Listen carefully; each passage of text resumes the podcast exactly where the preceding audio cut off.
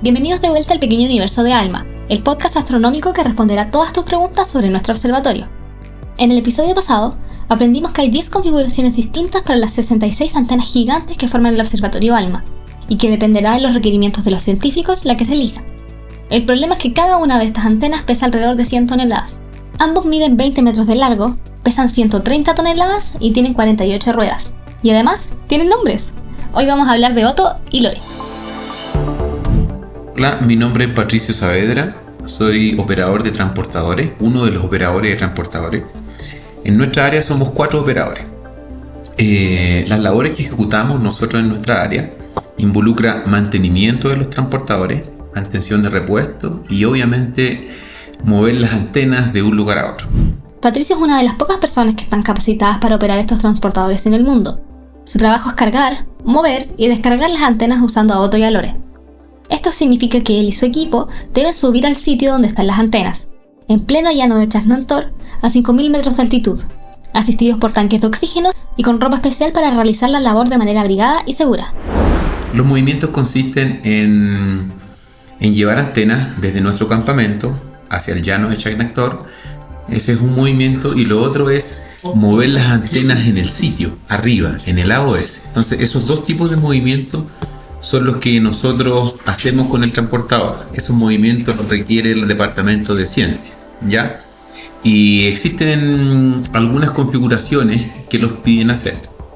Eh, existe juntar las antenas y ampliar el arreglo. Esto funciona más o menos parecido como a, una, a un lente de una cámara. Cuando nosotros eh, expandimos el arreglo tenemos que mover las antenas de un lugar a otro en, un, en, un, una distancia de 16 kilómetros de diámetro.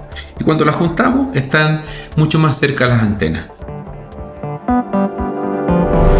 Bajar una antena desde la altura, en el llano de Chernantor, al campamento base se demora aproximadamente 5 horas. Pero no siempre sale todo como se espera. Eh, bueno, una de las cosas más complejas que los toca realizar como operadores de transportadores es cuando el transportador falla. Tiene una avería en el camino, en el traslado de un telescopio, más que nada desde el OSF a la OS. En ese momento tenemos que trabajar en conjunto muchas veces con los electrónicos de antena y nosotros también que somos los encargados de ver la electrónica, la hidráulica, los motores diésel del transportador, nosotros los operadores, tenemos que saber cuál es el componente que está fallando, la antena o el transportador. Si es transportador tenemos que arreglarlo nosotros, que habimos dos operadores por turno. ¿Ya? Y si es antena, lo ven los expertos en antena, que son los electrónicos de AMG. En ALMA, muchos equipos humanos trabajan en conjunto para asegurarse que todo salga bien. En especial en procesos tan delicados como transportar las antenas por unos 25 kilómetros de distancia y subiendo 2.000 metros más de altitud.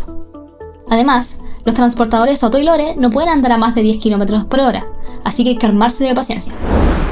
A grandes rasgos nuestro transportador se configura de la siguiente manera. Tenemos dos motores diésel, un motor izquierdo y un motor derecho, y tenemos cuatro bombas principales que son de propulsión, ¿ya? Aparte de eso tenemos otras bombas para el sistema de levante del telescopio. En, la parte de abajo, en la planta baja, tenemos 14 motores hidráulicos, ¿ya? Y la potencia de nuestros motores es de más o menos de 620 a 630 HP. Los transportadores son una verdadera maravilla de la ingeniería, máquinas enormes y poderosas, capaces de mover antenas claves para la ciencia. Otto y Lore transportan una carga vital y muy delicada. En el próximo capítulo del Pequeño Universo de Alma, indagaremos más acerca de las antenas que ellos mueven.